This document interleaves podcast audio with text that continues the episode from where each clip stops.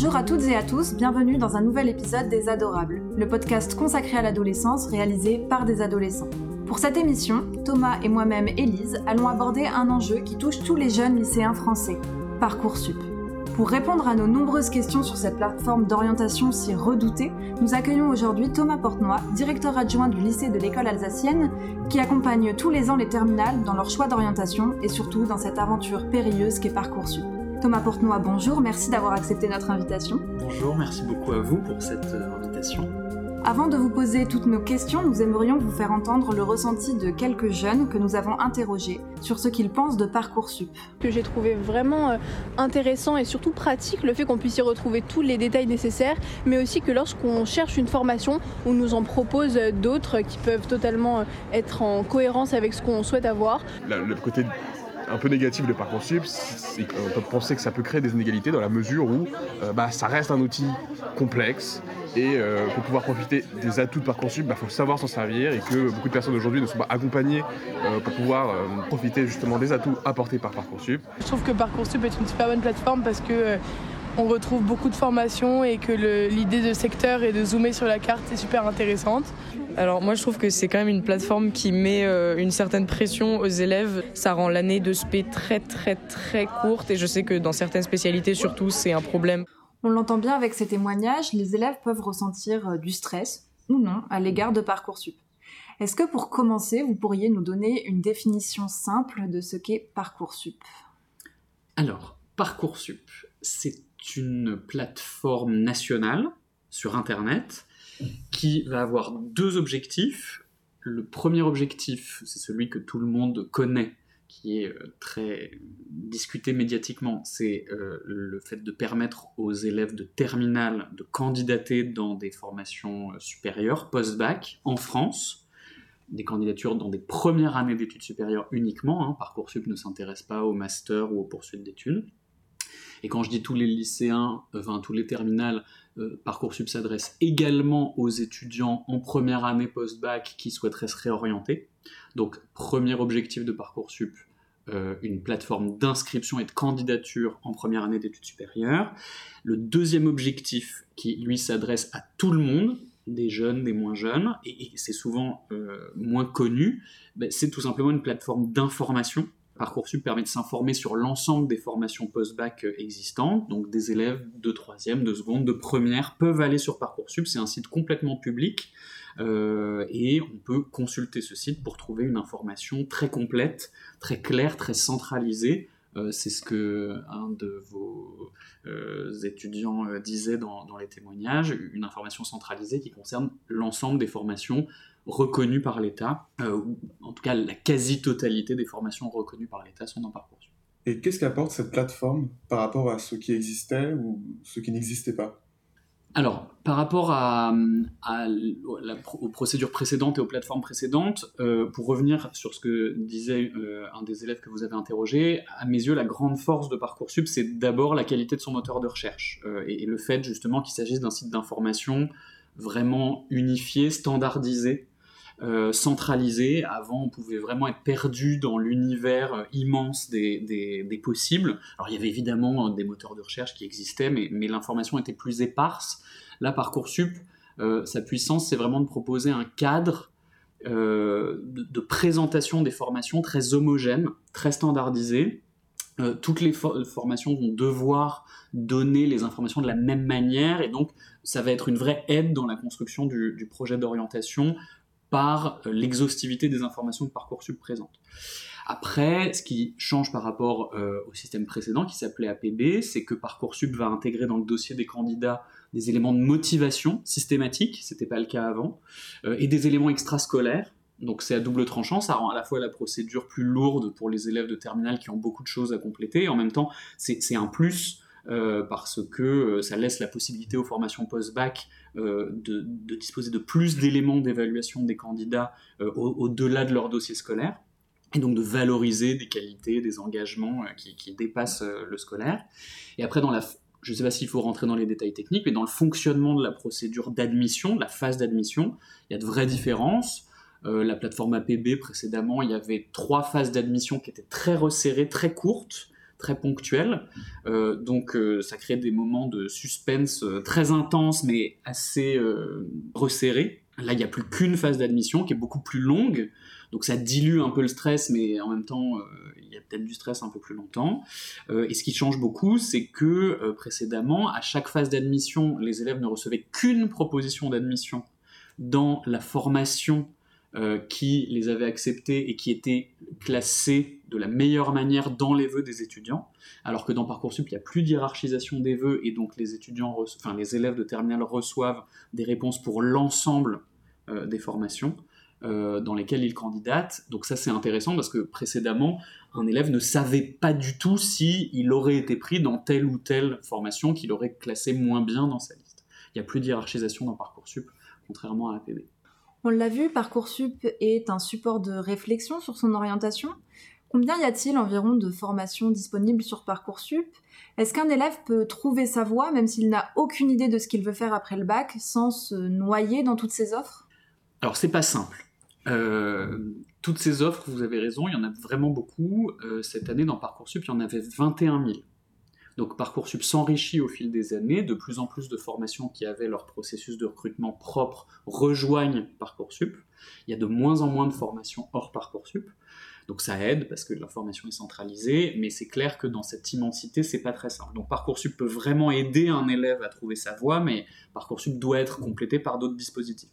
Je reviens sur la puissance du moteur de recherche. Je pense vraiment que c'est un des atouts euh, de, ce site, rien qu'en se baladant sur le moteur de recherche, en rentrant des mots-clés qui nous viennent de manière complètement spontanée, en associant des idées, des, domaines, des matières dans le moteur de recherche, euh, Parcoursup peut nous donner à voir des formations qui correspondent à euh, ces critères de recherche. Et parfois, des associations d'idées très éloignées aboutissent à des résultats dans Parcoursup qui peuvent être assez surprenants parce que jamais on n'aurait imaginé qu'une formation pouvait allier l'allemand et l'informatique. Euh, donc pour ça, ça peut donner des idées. Euh, le moteur de recherche est aussi composé de différents filtres. Et simplement en jouant avec les filtres, par exemple en filtrant sur des formations qui vont proposer tel diplôme, un BUT, un BTS, une licence, on va avoir des sous-filtres qui vont nous donner l'ensemble des intitulés des diplômes correspondant aux filtres sélectionnés. Et donc rien qu'en voyant la diversité des diplômes qui existent, ça peut donner des idées. Euh, moi, tous les ans, je montre aux élèves qu'il y a des licences euh, d'administration et d'échanges internationaux. Les élèves, parfois, ont l'impression que bah, il va y avoir des licences de telle discipline, telle discipline, telle discipline. Mais en fait, il va y avoir des licences beaucoup plus subtiles, beaucoup plus complexes. Et donc, rien qu'en jouant avec les filtres du moteur de recherche, ça peut donner des idées. Après, très clairement, c'est impossible de s'y retrouver avec Parcoursup uniquement. D'abord parce qu'il y a une diversité de sigles euh, de diplômes, euh, de, cursus tels que sans une information complémentaire, euh, c'est vraiment indigeste. Donc il y a d'autres plateformes qui existent qui sont aussi mises en place par le ministère de l'Éducation nationale et de l'enseignement supérieur pour mieux guider les élèves dans la diversité des formations. Il y a notamment les sites de l'ONICEP, qui est l'Office national d'information sur les, enseignements et les professions, qui donne davantage d'informations sur bah, ce que c'est que la différence entre une licence, un BUT, une classe préparatoire. Donc ça va donner des informations plus, plus générales sur les voies. Et puis après, évidemment, l'aide humaine est essentielle pour faire face à cette diversité, pour faire face aussi à la complexité de, l'utilisation de Parcoursup, du site euh, en lui-même. Donc l'accompagnement par les professeurs, par les professeurs principaux, par les équipes éducatives, est absolument essentiel pour euh, s'y retrouver euh, et pour faire le tri dans cet afflux d'informations que propose Parcoursup. Parcoursup, on l'a vu, offre de très nombreuses possibilités de formation, mais c'est aussi une procédure qui est très technique. Et vers quel interlocuteur un élève peut-il se tourner pour obtenir de l'aide? Est-ce que les parents sont une bonne source euh, d'information? Alors, c'est clair que c'est une procédure compliquée techniquement. Très franchement, il y a beaucoup d'efforts qui sont faits par le ministère pour essayer de clarifier les choses, pour essayer d'expliquer la procédure, pour essayer de la rendre la plus claire possible. Il y a une foire aux questions sur le site Parcoursup qui est extrêmement complète. Il y a euh, de plus en plus de recours aux réseaux sociaux, il y a des tutos vidéo, il y a des lives qui sont faits sur différents réseaux sociaux. Donc il y a un vrai effort pour essayer de rendre accessible cette procédure à tous les élèves. Maintenant, ça reste extrêmement complexe et en effet, euh, il faut des interlocuteurs, euh, il faut des ressources dans son établissement, dans son entourage pour essayer de s'y retrouver. Donc les interlocuteurs qui sont les la principale source d'information à mes yeux, c'est vraiment les professeurs principaux. Euh, les élèves de terminale ont désormais deux professeurs principaux par classe, précisément pour proposer tout au long de l'année de terminale un accompagnement à l'orientation et à la compréhension de la plateforme l'ensemble des professeurs peuvent aider. Et après, il y a un vrai rôle à jouer aussi des équipes éducatives, les euh, conseillers principaux d'éducation, les conseillers d'orientation, euh, les, différents membres de la direction des établissements sont là pour faire des réunions d'information et essayer de clarifier au maximum les choses. Euh, les élèves bénéficient aussi d'une messagerie intégrée à leur dossier dans Parcoursup, donc ils peuvent eux-mêmes contacter directement un membre de l'équipe du service d'accueil, d'information et d'orientation nationale pour poser leurs questions. Euh, et alors, pour répondre à votre question sur les parents, évidemment, euh, la vie des parents, des élèves est essentielle dans la construction du projet d'orientation de chacun. Maintenant, ce que je constate, c'est que le, le, risque qui peut se présenter, c'est que les parents d'élèves aient une vision parfois un peu datée euh, du système d'enseignement supérieur, ce qui est parfaitement normal. Les choses bougent extrêmement vite, il y a des nouveaux diplômes qui apparaissent très régulièrement, des réorganisations des formations. C'est extrêmement difficile de se tenir euh, au courant. Nous, au sein des lycées, on essaye d'être le plus à jour possible, on essaye de s'informer le, mieux possible, mais tous les ans, lors d'entretiens que je fais avec des élèves, les élèves m'apprennent l'existence de nouvelles formations. Enfin, on est vraiment dans un enrichissement euh, euh, dans, le dialogue parce que euh, la diversité des formations est telle que c'est compliqué d'y voir clair. Donc les parents qui ont, eux, leur vision d'il y a quelques années lorsqu'ils étaient eux-mêmes étudiants, ou même une vision plus récente parce que dans le cadre de leur travail, ils ont accueilli tel stagiaire ou tel euh, nouveau collègue qui sort de telle formation. Ils pensent parfois avoir une idée précise de la manière dont les choses fonctionnent. Or, l'offre de formation évolue, la procédure technique évolue aussi. Euh, ces dernières années, on a pu avoir des modifications, notamment de la durée qui permet de répondre à une proposition d'admission. Enfin voilà, c'est des petits détails techniques qui font que il faut parfois faire attention parce que le point de vue des parents peut euh, ne pas être exactement conforme à la réalité technique et à la réalité du monde des formations tel qu'il est au moment où l'élève candidate dans Parcoursup. Sur Parcoursup, on a le droit à 10 vœux, c'est peu, surtout quand on ne sait pas ce qu'on veut faire. Comment est-ce qu'on fait le tri dans ses envies? Alors, c'est pas simple de faire le tri dans ses envies, mais je suis pas d'accord sur le fait que 10 vœux ce soit peu. C'est déjà pas mal 10 vœux, d'autant que euh, là encore on rentre dans des détails techniques, mais euh, pour beaucoup de formations, beaucoup de filières, des filières sélectives, en fait, un vœu va correspondre à plusieurs demandes dans plusieurs établissements. C'est-à-dire qu'on a beaucoup de formations qui vont être regroupées en vœux multiples, qui correspondent à un parcours de formation, mais au sein de ce parcours de formation, les élèves peuvent demander de nombreux établissements différents. Donc au final, on se retrouve avec des élèves qui peuvent avoir beaucoup de vœux et de sous-vœux, on appelle ça des sous-vœux dans, le cadre des vœux multiples. Donc ça peut permettre une diversité assez large. Alors c'est pas non plus euh, le cas pour toutes les formations et donc des étudiants par exemple qui s'intéresseraient principalement à des formations universitaires en effet vont avoir que 10 possibilités euh, de couple formation établissement ce qui peut paraître un petit peu euh, restreint. Je pense qu'une des réponses à cette question, c'est justement l'évolution de Parcoursup par rapport à la procédure précédente, qui permet de ne pas hiérarchiser ses vœux. Le fait qu'on hiérarchise pas ses vœux permet aux élèves bah, de continuer à avoir plusieurs idées, à saisir dans Parcoursup une liste de vœux diversifiés avec différentes pistes, ce qui lui laisse encore davantage un temps de réflexion et ce qui lui permettra ensuite de prendre des décisions, non pas en fonction d'une réflexion théorique sur ce qui pourrait euh, l'intéresser, mais en fonction de ce qu'il va effectivement obtenir comme formation. Les arbitrages qu'il y a à rendre au cours de la phase d'admission, c'est justement ça, c'est lorsqu'on a plusieurs propositions d'admission, il faut choisir une proposition d'admission.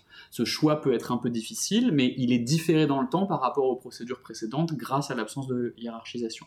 Et après, pour faire le tri dans ses envies, le mieux c'est le dialogue, au-delà de, euh, du travail d'information, de euh, lecture des différentes fiches formation qui sont présentées sur le site, il faut vraiment échanger. échanger avec des professionnels de l'orientation, les professeurs, les équipes éducatives qui peuvent vous aider à essayer de mieux comprendre votre manière de travailler, l'environnement d'études qui peut être le plus adapté à votre profil, ce qui pourrait être le meilleur équilibre pour votre intérêt, votre efficacité. Et quand je parle d'échange, je parle aussi d'échange en dehors du lycée, et notamment avec des personnes qui sont dans ces formations, soit parce qu'elles sont professeurs, soit parce qu'elles sont étudiantes. J'encourage beaucoup les élèves à participer aux journées portes ouvertes des formations. Je pense que c'est un excellent euh, moyen de palper un peu plus l'atmosphère de travail euh, qui est proposée dans telle ou telle formation, d'échanger avec des élèves qui sont actuellement en cours de formation et qui donc peuvent rendre compte de manière un peu plus concrète de la réalité de ces formations de manière beaucoup plus concrète qu'une fiche standardisée dans Parcoursup ou que n'importe quel conseil d'orientation qu'une équipe éducative pourra donner avec son regard extérieur. Je crois que vraiment les échanges avec les personnes qui sont au cœur des formations, que ce soit des professeurs ou des élèves, dans le cadre de ces journées portes ouvertes, euh, peuvent vraiment aider un élève à se faire une idée plus précise de ce qui lui correspond ou pas. Nous avons recueilli le témoignage de Thérèse Contraire-Le Toquin, professeure de français en classe préparatoire économique et commerciale et en français philo pour les classes préparatoires scientifiques au lycée René Cassin. Comment s'opère dans votre prépa la sélection des dossiers reçus par Parcoursup? Alors c'est une sélection qui est entièrement humaine. Euh, c'est-à-dire que nous avons euh, tous les dossiers, donc un peu plus de 600 je crois en général. Et euh, donc nous sommes à, Bayonne, hein. nous sommes un, établissement de province. il y a tout d'abord un premier tri qui est effectué euh, par euh, mon collègue de maths qui a mis en place un petit algorithme maison euh, qui permet de trier les dossiers par, par résultats résultat scolaires avec une pondération des matières qui correspondent aux matières enseignées dans nos classes préparatoires. Ce classement se fait aussi, il faut savoir qu'il est assez juste, puisqu'il se fait par rapport à la moyenne de la classe ou de la spécialité, du groupe de spécialité. Donc on a d'abord ce premier tri. À partir de là, on se répartit les dossiers et nous lisons absolument tous les dossiers. Donc nous avons plusieurs critères. Alors chaque année, nous revoyons un petit peu nos critères puisqu'il y a eu pas mal de changements ces dernières années avec la réforme du bac. Donc nous faisons une réunion pour nous mettre d'accord sur les critères de sélection et pour essayer d'être le plus juste possible. Euh, alors bien sûr, nous lisons toutes les appréciations des professeurs parce que les notes ne suffisent pas. Donc nous lisons les appréciations des professeurs et chacun d'entre nous note, euh, donne un, point. Nous avons un système de notation avec 0, 1, 2 euh, en fonction des, appréciations des professeurs. Nous regardons également la fiche euh, à venir, l'avis du chef d'établissement. Nous regardons également les comment ça s'appelle cette partie de CV hein, du, du dossier de parcoursup. Là aussi, nous mettons une petite note. nous regardons le projet motivé de l'élève. Nous notons aussi des choses du style si les élèves ont fait une classe euro, euh, si euh, les élèves sont venus aux portes ouvertes ou montrent qu'ils connaissent l'établissement ou sont venus en immersion ou montrent une réelle connaissance de l'établissement. Parce qu'on connaît, euh, connaît les projets motivés qui sont tous les mêmes, des formules toutes faites où on change quand on y pense le nom de l'établissement. Donc on essaie de voir si c'est un vrai projet de venir chez nous. Et puis, et puis on a droit à un coup de cœur. Bon voilà, on a droit à quelques coups de cœur chacun. Alors ça c'est assez personnel. Hein. C'est une lettre qui a particulièrement plu, euh, un profil qui semble un peu atypique et assez intéressant. Euh, voilà. Et après, on se réunit, on fait tourner tout ça dans la machine et on réexamine euh, tous les dossiers ensemble, enfin tout, les l'ordre des dossiers. voilà, je crois. Et est-ce que vous opérez une discrimination positive à dossier égal? Euh, Va-t-il avoir un favoritisme pour des établissements dits défavorisés? Ce qu'on fait honnêtement, on est un établissement euh, de province, on est ce qu'on appelle une classe préparatoire de proximité. Donc on favorise euh, clairement les gens qui viennent de la région, parce que le but est aussi de, pouvoir amener les élèves d'ici, de la région, à faire des classes préparatoires et à entrer dans des grandes écoles. Est-ce que les dossiers que vous recevez sont anonymes? Ah ben non, pas du tout. D'ailleurs, c'est un peu étonnant parce que je croyais que tout devait être anonyme sur Parcoursup. Mais c'est le cas, il me semble. Euh, ben, ah, pardon, pardon, je répète. Pas, pas en classe prépa. D'accord. Merci beaucoup, Thérèse Contraire-Le Toquin, pour vos réponses très intéressantes. Merci. Est-ce que le témoignage de cette professeure vous paraît rassurant? Alors écoutez, il, est rassurant, euh, je le souhaite pour tous les élèves qui nous écoutent. Euh, moi, il ne m'étonne pas, puisque on sait bien que euh, ce qui compte le plus pour les formations, c'est évidemment de recruter des élèves qui sont capables de bien réussir dans la formation, et donc seuls les enseignants de la formation sont capables de définir les critères qui leur permettent d'évaluer la capacité à réussir des élèves. Et donc évidemment, il y a un regard humain, complet, très exhaustif, qui prend en compte la totalité des dossiers. Euh, c'est ce qui est annoncé par la plupart des formations. J'ose espérer que c'est le cas en effet dans la plupart des formations. Ça ne m'étonne pas que ce soit le cas dans cette classe préparatoire. Il est intéressant de parler du stress. Euh, est-ce par exemple à cause de Parcoursup que les épreuves de spécialité en terminale ont lieu en mars, ce qui peut entraîner une mauvaise répartition du programme dans l'année et une augmentation du stress avant les épreuves alors oui, très clairement, euh, la volonté du ministère de l'Éducation nationale, c'était de valoriser davantage les résultats du bac dans l'orientation des élèves.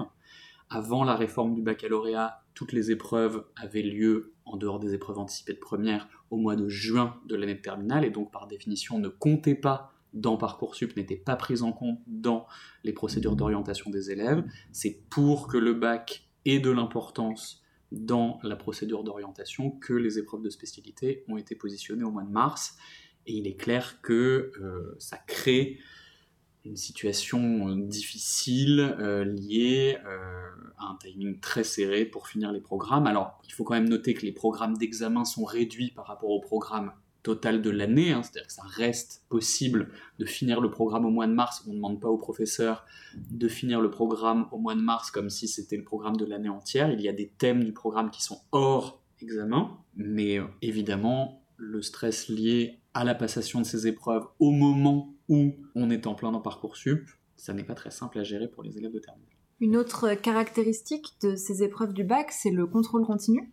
Est-ce que ce dernier n'accroît-il pas la fixation sur les notes et sur la compétition entre les élèves, et ce dès la seconde? Alors, c'est clair qu'on constate beaucoup de stress euh, des élèves par rapport à leurs euh, résultats, beaucoup d'angoisse liée aux performances. Maintenant, ça, ça n'est pas vraiment lié à Parcoursup, puisque c'était déjà le cas avant Parcoursup. Euh, c'était peut-être encore plus le cas puisqu'il n'y avait précisément pas dans les procédures précédentes les notes du baccalauréat, donc c'était 100% du contrôle continu qui comptait dans l'orientation des élèves. Je pense que ce qui accroît le stress des élèves ces dernières années, c'est pas vraiment Parcoursup, euh, mais c'est la réforme du baccalauréat qui, en effet, a introduit du contrôle continu pour le baccalauréat, et ça c'est nouveau. Et donc, par ricochet, on parle du stress lié au contrôle continu pour Parcoursup, mais ce stress n'a rien de nouveau, et l'orientation des élèves de terminale, c'est toujours décidé sur leurs résultats scolaires en première et en terminale. Et comment savoir si on est assez bon pour prétendre à une formation est-ce que le flou sur les niveaux de sélection ne conduit pas les élèves à avoir l'impression que leur dossier n'est jamais assez solide, que ce soit au niveau des notes, des appréciations, des activités extrascolaires? Alors, c'est difficile de savoir si on est assez bon, pour reprendre vos mots, euh, pour euh, prétendre à une formation. Il y a un effort de clarification des critères d'évaluation des candidatures qui a été fait depuis plusieurs années et qui conduit désormais Parcoursup à présenter pour chaque formation des critères de plus en plus précis d'étude des candidatures, ce qui va permettre aux élèves de savoir que telle formation va euh, privilégier la grande qualité des résultats scolaires dans telle discipline plutôt que telle autre, ou au contraire va s'intéresser beaucoup plus aux activités extrascolaires et aux motivations de l'étudiant qu'à son dossier scolaire. Donc ça donne euh, de premiers éléments pour savoir quelle formation pourrait être intéressée par tel ou tel profil. Après, il faut rappeler que derrière Parcoursup, il y a beaucoup d'êtres humains qui étudient les dossiers, qui peuvent avoir leurs propres critères qui ne sont pas forcément affichés, c'est-à-dire qu'il y a une volonté de transparence dans les critères d'étude des candidatures, mais il n'y a pas un niveau de précision euh, qui permet d'être complètement exhaustif non plus. Et par ailleurs, le niveau de sélection ne veut pas dire grand-chose parce que quand on entend niveau de sélection, bien souvent les élèves pensent notes, moyenne, classement. En réalité, Parcoursup est une immense base de données qui euh, permet aux formations, bien au-delà des valeurs chiffrées, d'avoir plein d'informations sur les candidats et donc euh, les euh, commissions d'études des candidatures vont s'intéresser aux appréciations rédigées dans les bulletins, vont s'intéresser à tous les éléments d'évaluation qu'on porte dans les fiches à venir des, candidats. nous formulons des, appréciations vœu par vœu pour chaque élève pour préciser à nos yeux sa capacité à réussir dans la formation. Donc il y a beaucoup d'écrits d'éléments d'évaluation rédigés qui sont pris en compte. Et par ailleurs, c'est très compliqué de savoir si un élève a des chances de rentrer à tel ou tel endroit aussi, parce que même si on fait euh, des efforts pour que euh, ses vœux correspondent à peu près à son profil au vu des critères d'évaluation qui sont affichés, il y a un élément qu'on ne maîtrisera jamais, c'est le nombre de candidats qui seront volontaires pour telle ou telle formation, et en fonction de l'affluence des candidatures dans telle ou telle formation, eh bien ça peut faire varier aussi le niveau de sélectivité de la formation. Parcoursup affiche très clairement un nombre de places disponibles et un taux d'accès pour chaque formation. Ce taux d'accès correspond au pourcentage d'élèves de l'année précédente qui ont effectivement obtenu une proposition euh, d'admission dans la formation. Donc ça donne une idée du niveau de sélectivité, mais ce niveau de sélectivité peut varier en fonction d'éventuels effets de mode qui conduiraient une certaine année à ce que davantage d'étudiants s'orientent vers telle ou telle formation.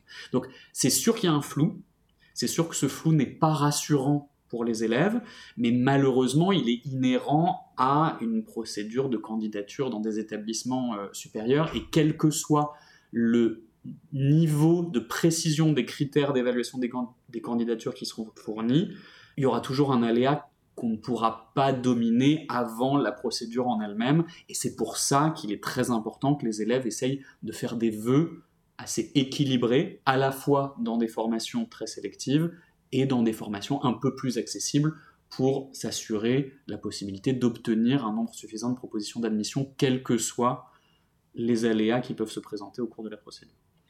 Un grand sujet de stress est de voir tous ces vœux refusés. Est-ce possible? Et si oui, comment est-ce qu'on évite ça?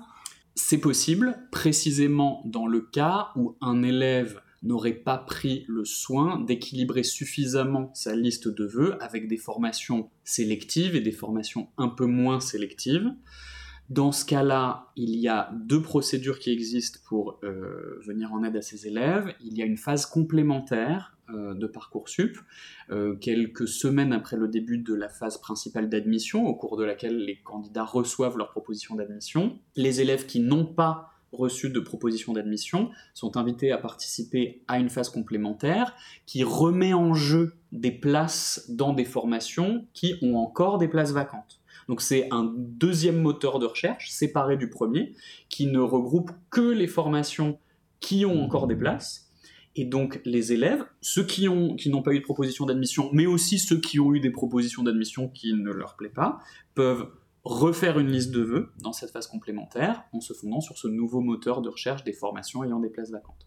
Il y a une autre, euh, un autre dispositif pour des élèves qui, même à l'issue de la phase complémentaire, n'auraient pas de proposition d'admission. Il y a une commission d'accès à l'enseignement supérieur qui est en charge d'étudier les euh, quelques milliers de dossiers d'élèves qui sont dans cette situation, et à partir des différentes rubriques renseignées par les élèves au moment de la constitution de leur dossier, notamment la rubrique préférences et autres projets, euh, la commission d'accès à l'enseignement supérieur va essayer de trouver aux élèves des places dans des formations qui se rapprochent le plus possible, ou en tout cas qui s'éloignent le moins possible de leurs vœux initiaux. Parcoursup est souvent euh, pointé du doigt parce qu'il creuserait les inégalités.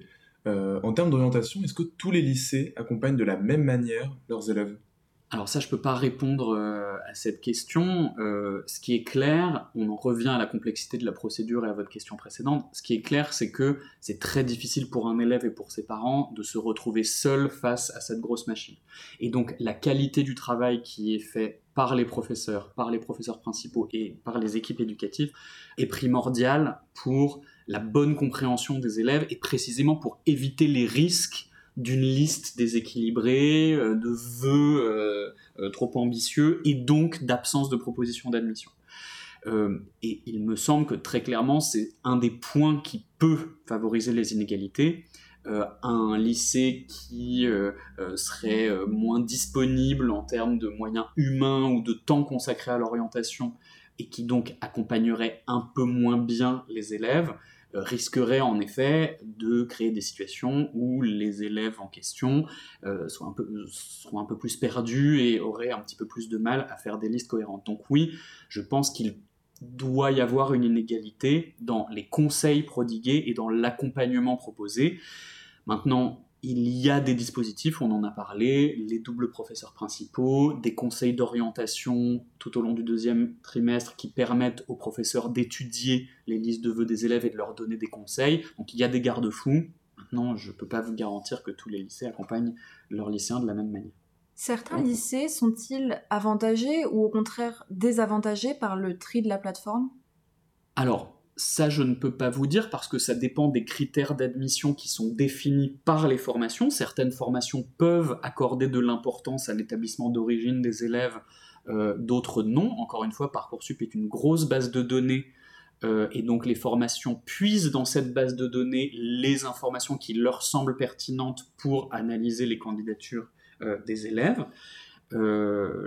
Les formations ont connaissance de l'établissement d'origine et donc ça peut être pris en compte par, par ces formations et oui, créer une forme d'inégalité.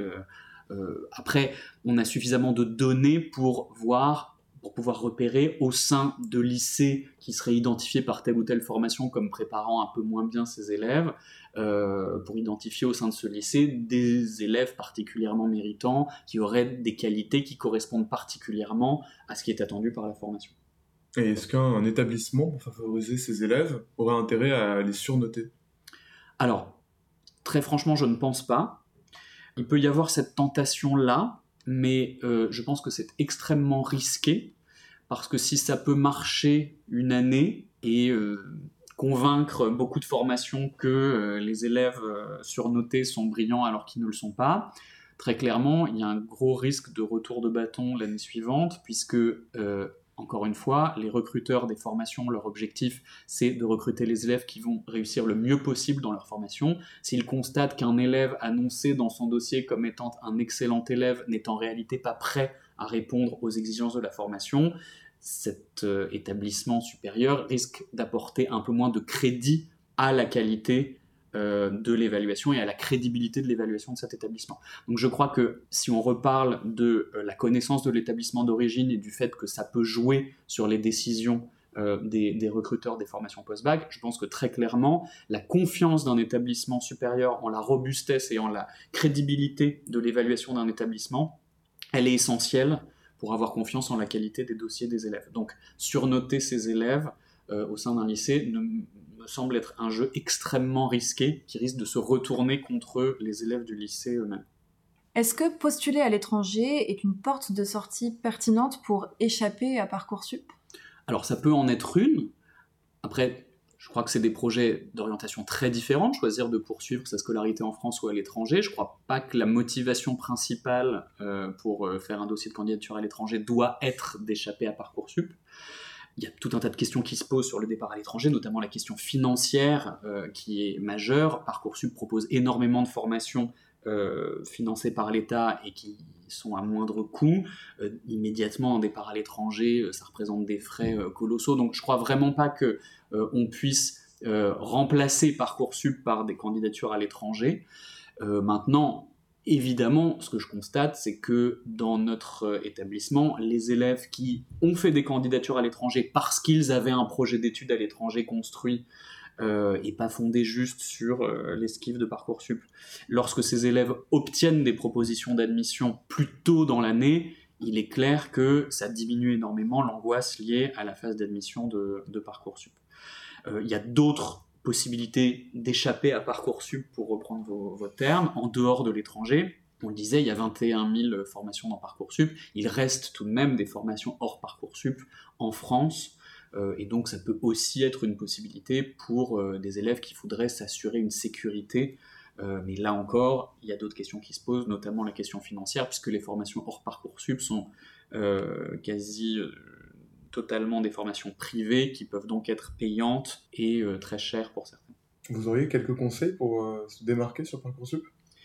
Alors je pense qu'il ne faut vraiment pas négliger, euh, au-delà de la qualité du dossier scolaire, il ne faut pas négliger les rubriques qui porte sur le périscolaire et l'extrascolaire. Je crois que de plus en plus de formations sont très sensibles aux engagements des élèves en dehors de leur scolarité. La qualité de leur dossier scolaire dit quelque chose de l'élève, mais euh, ce que l'élève va faire en dehors du lycée dit parfois encore beaucoup plus de sa personnalité, de ses qualités et, de son ouverture d'esprit. Donc, euh, si j'avais un conseil et même au-delà de Parcoursup euh, pour euh, la vie de chacun, je pense que c'est important aussi pour diminuer la pression et l'enjeu lié au résultat de s'engager dans des activités au-delà du scolaire. Il me semble que c'est un bon équilibre pour chacun et que ces activités, qu'elles soient artistiques, euh, euh, sportives, euh, des engagements associatifs, des engagements politiques, des, des, stages en milieu professionnel, je pense que toutes ces formations sont vraiment très riches en expérience, permettent aux élèves de développer des compétences qui sont des compétences, parfois des soft skills, euh, des, compétences psychosociales qui sont extrêmement euh, valorisées par les formations, qui vont bien au-delà de la simple maîtrise des connaissances euh, et, des méthodes scolaires, et qui peuvent être très séduisantes pour des formations post-bac. Au fond, est-ce que l'insatisfaction liée à Parcoursup est légitime ou est-ce que ça traduit plus simplement une angoisse liée à des choix d'avenir?